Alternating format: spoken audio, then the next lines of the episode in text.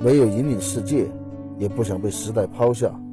信息相对滞后，但并不孤陋寡闻。热爱岁月静好，却从不安于现状。渴望，但不盲从；努力，并不冲动。在世界的各个角落，为了梦想而奋斗。我们是小镇青年。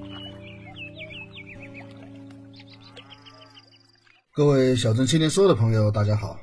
我们接着讲了两期有一点沉重的话题啊，讲了两期近代史，所以从这一期开始，我们讲一些高兴的东西，面向未来的东西，讲一下对我们的生活和我们小镇会产生深远影响的东西。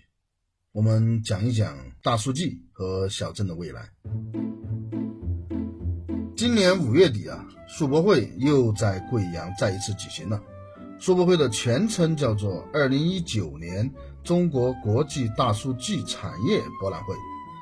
二零一五年开始在贵阳举办，今年已经是第五届了。基本上我每年都会去看一下，有的是我的东家组织去看的，有的是我自己去看的。去年我的工作有所调整了，我现在做的事情和大数据可以说是有非常紧密的联系，所以今年的数博会我是全程参与的，不是去看。而是作为参展商参与了全部四天的会期，很多朋友知道之后都让我讲一讲啊。我一开始不是很想讲，因为我不是很愿意让我的工作和我们这个节目，也就是我的业余爱好有什么交集。但是后面有朋友和我聊，说他们带小孩去看世博会，但是他自己都只是看个热闹，大部分的展位他都不知道是干嘛用的，也不知道该带小孩去看什么，怎么讲。这其实并不奇怪啊。因为数博会这种专业性质的展会，确实存在对非本行业的人不够友好的问题。可是，它又是一个很好玩也很好看的大会，同时也是一个非常适合带小孩去看的大会。那么，作为一个吃瓜群众，应该怎么逛这个数博会？带小孩看什么东西？同时，为什么我们说它这么重要？它对我们的生活会有什么影响呢？当时这些问题越聊越有意思，所以我就起了心思。我们就讲一讲数博会，因为一期肯定讲不完啊，所以可能要分成三期左右。这一期主要跟大家聊一下数博会的观感，这之后我会聊一下数博会上展现出来的各种黑科技背后的三大底层技术：大数据、人工智能和我认为当前最重要的五 G。最后再聊一下这些东西会如何深远的改变我们以及我们的未来。首先说一下这次数博会的观感啊，今年的展会地点还是在老地方贵阳关山湖的会展中心。先说说整体的感觉，应该说给我的感觉，今年的参观人数虽然说还是非常多，但是明显没有去年的多了。去年印象中是人数最多的一年，当时那个人挤人的那个感觉，就和我当年在上海世博会逛中国馆差不多了。人没有去年多的原因有很多啊，不能简单的说这一届没有去年的好。相反，今年由于五 G 的到来嘛，行内人其实是很重视的。人少的一大原因是今年的天气不太好，那几天贵阳一直是阵雨，而且下的是暴雨。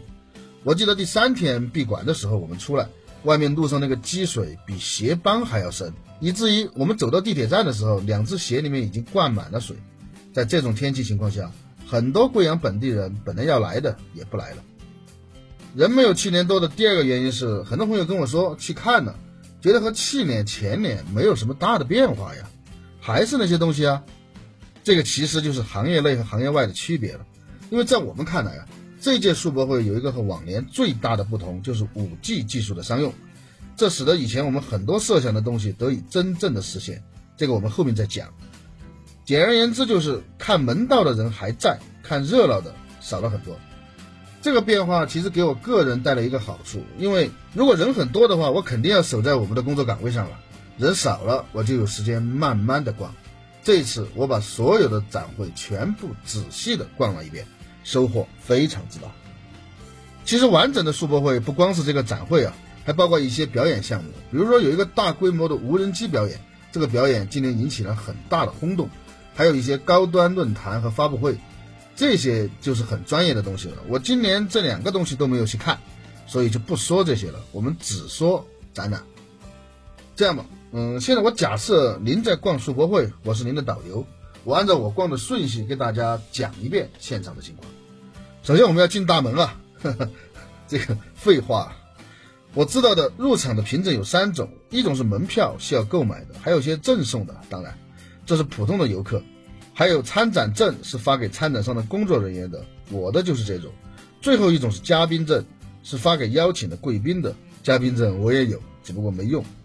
嘉宾证还分成好几种，注明了你能参与的范围。最高的一种是可以参加高端论坛的那种，就是能够去现场去听那些主嘉宾，什么马云啊、马化腾啊，他们演讲的那种。进了大门之后还要过安检，今年的安检感觉比去年往年都要严格一点。以前的参展证和嘉宾证上面虽然有照片啊，但其实不怎么严格，几个人混用一张证的情况很普遍的。我在里面把证递出来，你再拿我的证再进去，这个很普遍。今年不行了，今年我就亲眼看到一个排在我前面的哥们儿，因为用的不是本人的证件被扣了下来，不是扣证件啊，是把人一起扣了下来。两个特警在那看着，叫那个证件发的单位来讲清楚，才能把人领走。过了安检，经过一个广场就到了展馆。一进门是一个巨大的登陆大厅，这里也是很多大型发布会召开的地方。登陆大厅的两边分布着总共七个馆，当然第七个馆是吃饭的地方，提供各种简餐。应该说这伙食是非常好的，我个人感觉这伙食很不错。除了这个之外，还有六个展馆，两两一组。左边的以 E 开头，E 一、E 二、E 三；右边的以 W 开头，W 一、W 二、W 三。其实是东西啊，东一、东二、东三和西一、西二、西三。我们一个个的逛啊。登陆大厅的左边和右边的第一个厅叫做国际前沿馆，它是整个展区最靠外的两个厅，也是人最多的两个厅。就是按我的观点哈，按我来分析，来参加世博会的参展商可以分成三种。第一种是来亮肌肉的。这一类全部都是大企业或者是大机构，主要是表示我很牛，对大企业来说这很重要啊。第二类是来寻找商机的，看一下是不是能谈成一些合作的意向，是不是能做成一些生意赚一些钱。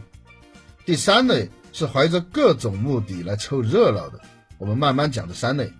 国际前沿馆的两个厅大部分是第一类，因为这两个馆不是你想进就能进的，这两个馆也是普通游客觉得最好看的。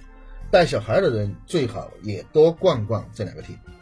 一一厅一进去就看见了国家大数据贵州综合试验区的展区，展示的是大数据的一些综合应用，主要是云上贵州的一个综合平台。这个和后面很多公司展示的什么智慧城市了、智慧电力了、智慧水利了等等智慧什么什么什么什么这种应用，是大数据和物联网的典型应用。这是新兴的一个商业模式啊。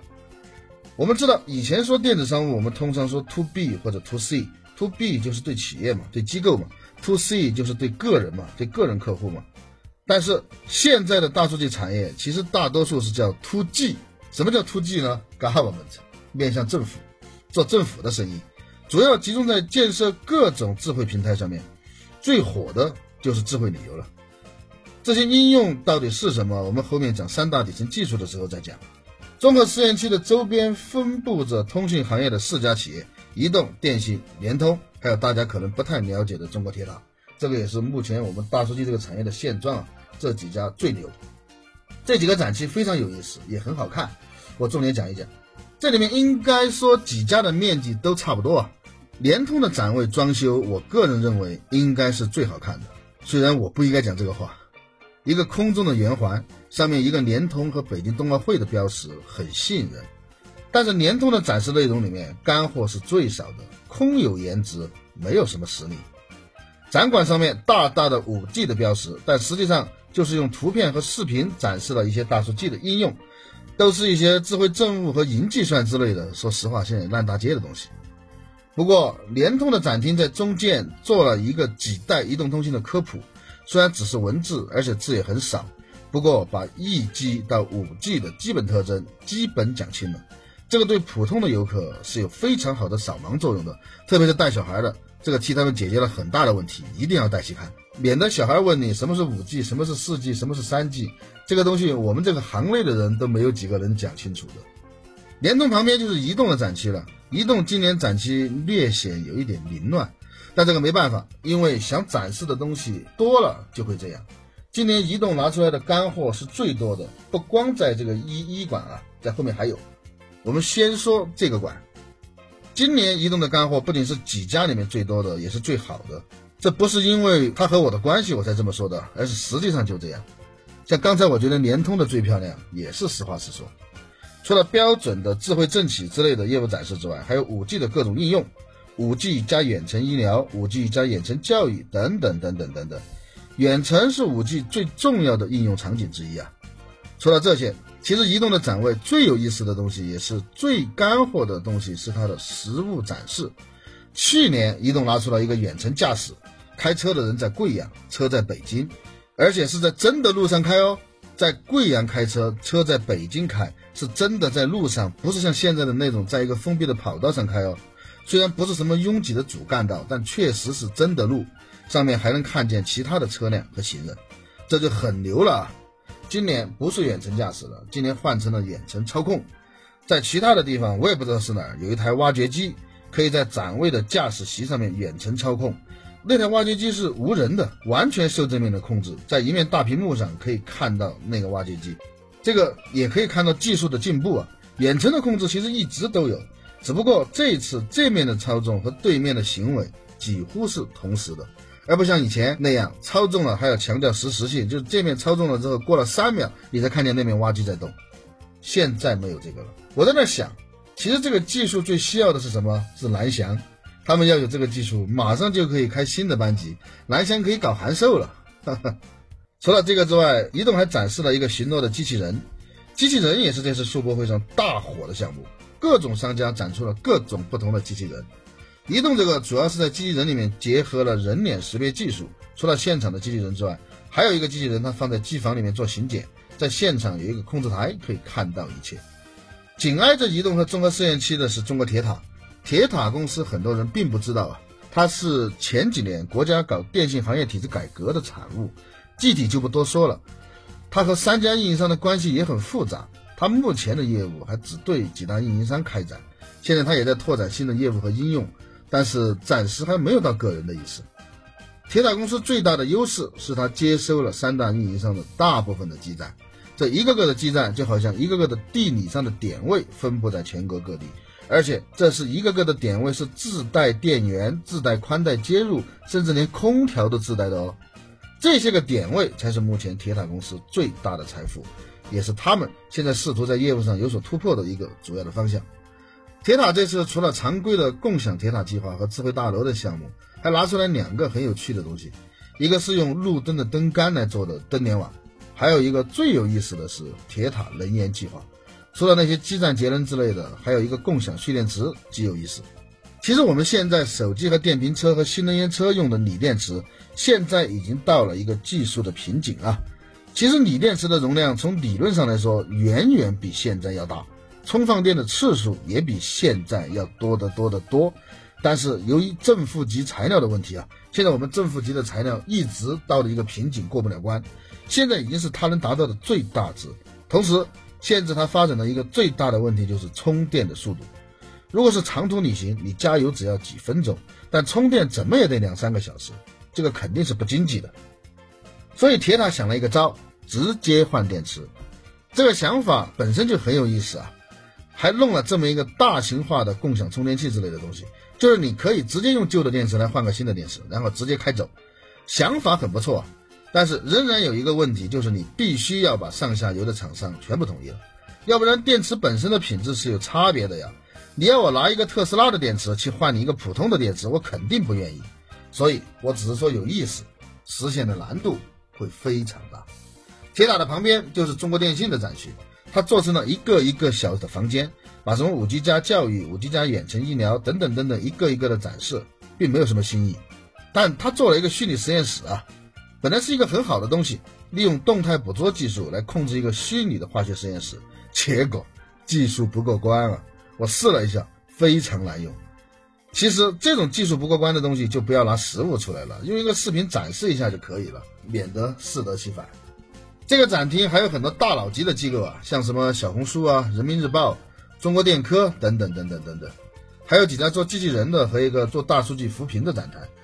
我觉得值得说一下的和小镇青年关系较大的是科大讯飞。科大讯飞的展台没有什么说的，都是一些基于大数据和人工智能的应用。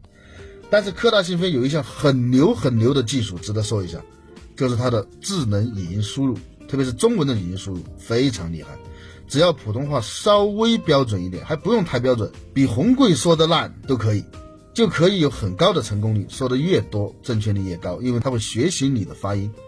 现在还支持广东话、贵阳话等等好几种方言的输入。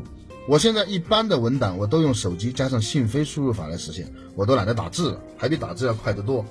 我现在就像用这种语速来说话，它的识别率应该在百分之九十八以上，只需要简单的改一些文字就可以了。所以我已经很久没打字了，在这里特别要向大家安利一下，这个天还混进了一个奇怪的企业，就是我万万没想到它会出现在这，就是茅台。我看的时候我都惊了，我说茅台和大数据有什么关系？去那儿一看，原来是在推广他们的新的防伪系统。好吧，好歹是贵州的龙头企业，而且又是坐落于小镇的企业，我就不说什么了。好玩的是，去茅台的展台咨询的人非常多。大部分的人都是问在他们的展台能不能买到正品的茅台，但是人家根本就没有打算在这里卖啊！而且世博会的规矩就是不允许现场交易。我以前没概念啊，现在我才知道茅台原来这么难买。不过这么贵的酒，难道不应该是少数人才去买的吗？前面几个厅我可能讲的稍微详细一点，后面不那么好玩的我就讲的粗一点了。灯笼大厅右边的 W 一馆也是国际前沿馆。在这里的都是专业的大企业，包括大家不是很熟悉的希捷、NTT Data、中通服和威图这些专业的就不说了，还有什么三六零、阿里、腾讯、谷歌都在这个展区。这里面谷歌有点意思，很多小孩聚集在谷歌的展区，他什么都没有展，就做了一个手影的模拟，就是你在他给的灯光的墙上比划一个手影出来，他根据你比划的形状给你演化出一个最像的东西，很好玩。很多小孩在那排起了长队，中兴和华为也在这个展期啊，特别是华为现在正在风口浪尖上。这一次华为是把压箱底的存货都拿了出来，华为也是这一次世博会上最受关注和参观的人最多的展台，没有之一。这次华为拿出来的东西很多啊，首先是海思的全套芯片拿了出来。我们都知道现在美国和我们过不去嘛，华为现在芯片断供了。幸好华为早就有所准备，自主研发的海思的芯片马上顶了上去，这一点比中兴要好得多啊！中兴现在为了活下去，要接受美国人的监管，美国人的监管人员可以查看中心的任何文件和任何东西。以前齐名的两家企业，结果风浪来的时候表现差这么远。不说了，大家感兴趣，哪天我说说这个事儿。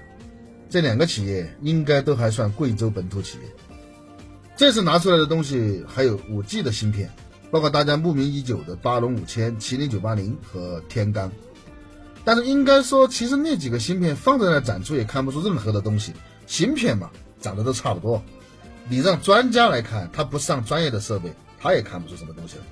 但是参观者的热情之高涨，我不是说这次的参观的人数比往年少吗？华为的展台可一点都不少。人挤人，人挨人，大家都在那对着那几个芯片咔咔咔的拍照。那个芯片是用玻璃罩子罩起来的呀，你这么照，实际上反光非常厉害。而且你照那个芯片干什么？它就那个样子。不管，所有的人都在那咔咔咔咔咔咔的拍照。华为的芯片研发其实很好啊，我专门问过华为的专家，他们中端和低端芯片的性能能够和国外的持平，高端芯片能够达到国际先进水平的百分之七十左右。这就可以了哈，毕竟这是我们最短的版，能够达到百分之七十。以前用一颗的大不了现在用两颗嘛，而且因为是我们自己产的，不是买的，所以成本其实没升多少，搞不好还降了。有百分之七十，那就只是数量的问题了。而拼数量，中国还从来没有怕过谁。华为还拿了全套的五 G 的基站设备出来，我们行内的人比较关注这个。它还有一样东西是大家拼命的拍照的，就是全球第一款折叠屏的手机。传说的 Mate X，这次我终于见到真机了啊！虽然也是用一个玻璃罩子盖起来的，仔细看不行摸，还只展出了两天。幸好我去看了，后两天就换成了 P 三零，不知道为什么。其实行内都知道，Mate X 因为某些特殊的原因嘛，比原计划早了大半年推出来，所以技术上肯定是有问题的。特别是那个折叠屏，技术过不过关不说，量产的话，那个良品率之低，我觉得可能会让代工厂的老板哭晕过去。所以现在市面上其实根本买不到，但大家还是很兴奋，毕竟这代表了先进的技术。华为说到这儿，W 一馆里面还值得说一下的。还是中国移动，真不是我故意的。移动在这个馆里面放了一个五 G 加的应急保障车，应急保障中心所有的职能全部被整合到一个大的厢式货车里面。应急保障那一套系统就不介绍了，但有一样黑科技让所有的观众排长队去体验，那个东西叫智慧之眼，它是一个像眼镜一样的东西，其实就是一个 AR，戴上之后你眼睛看谁。马上，你面前就会显示出这个人的姓名、年龄、政治面貌等等等等一系列的信息，这就是典型的大数据加人工智能加五 G 的应用。好了，今天我们就聊到这儿，因为这两个厅是最主要的展区嘛，所以聊的比较多。下一期我们争取把剩下的四个馆看完，如果还有时间，我们再聊聊三大底层技术，争取至少聊一个吧，要不然这个专题真的要搞五六七了。好，我们下期再见。你有什么想跟我们说的话，可以发邮件到 xzqns，就是小镇青年说的拼音首字母，at 幺三九点 com，也可以到我们的官方微博小镇青年说和我们的官方微信公众号变道小镇青年说找到我们。我们每周一的中午更新一次。我是红贵，我们是变道工作室，我们下次再见。到处是阳光，快乐在城市上空飘扬，新世纪来的像梦一样，哦，让我暖洋洋。你的老怀表还在转吗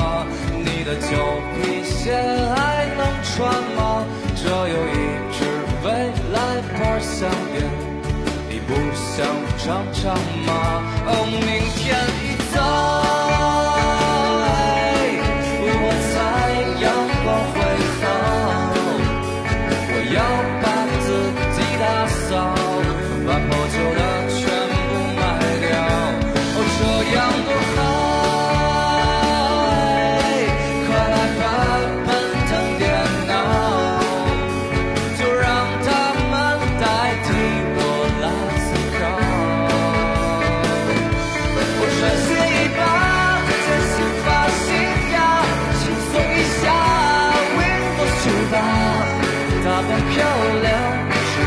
十天。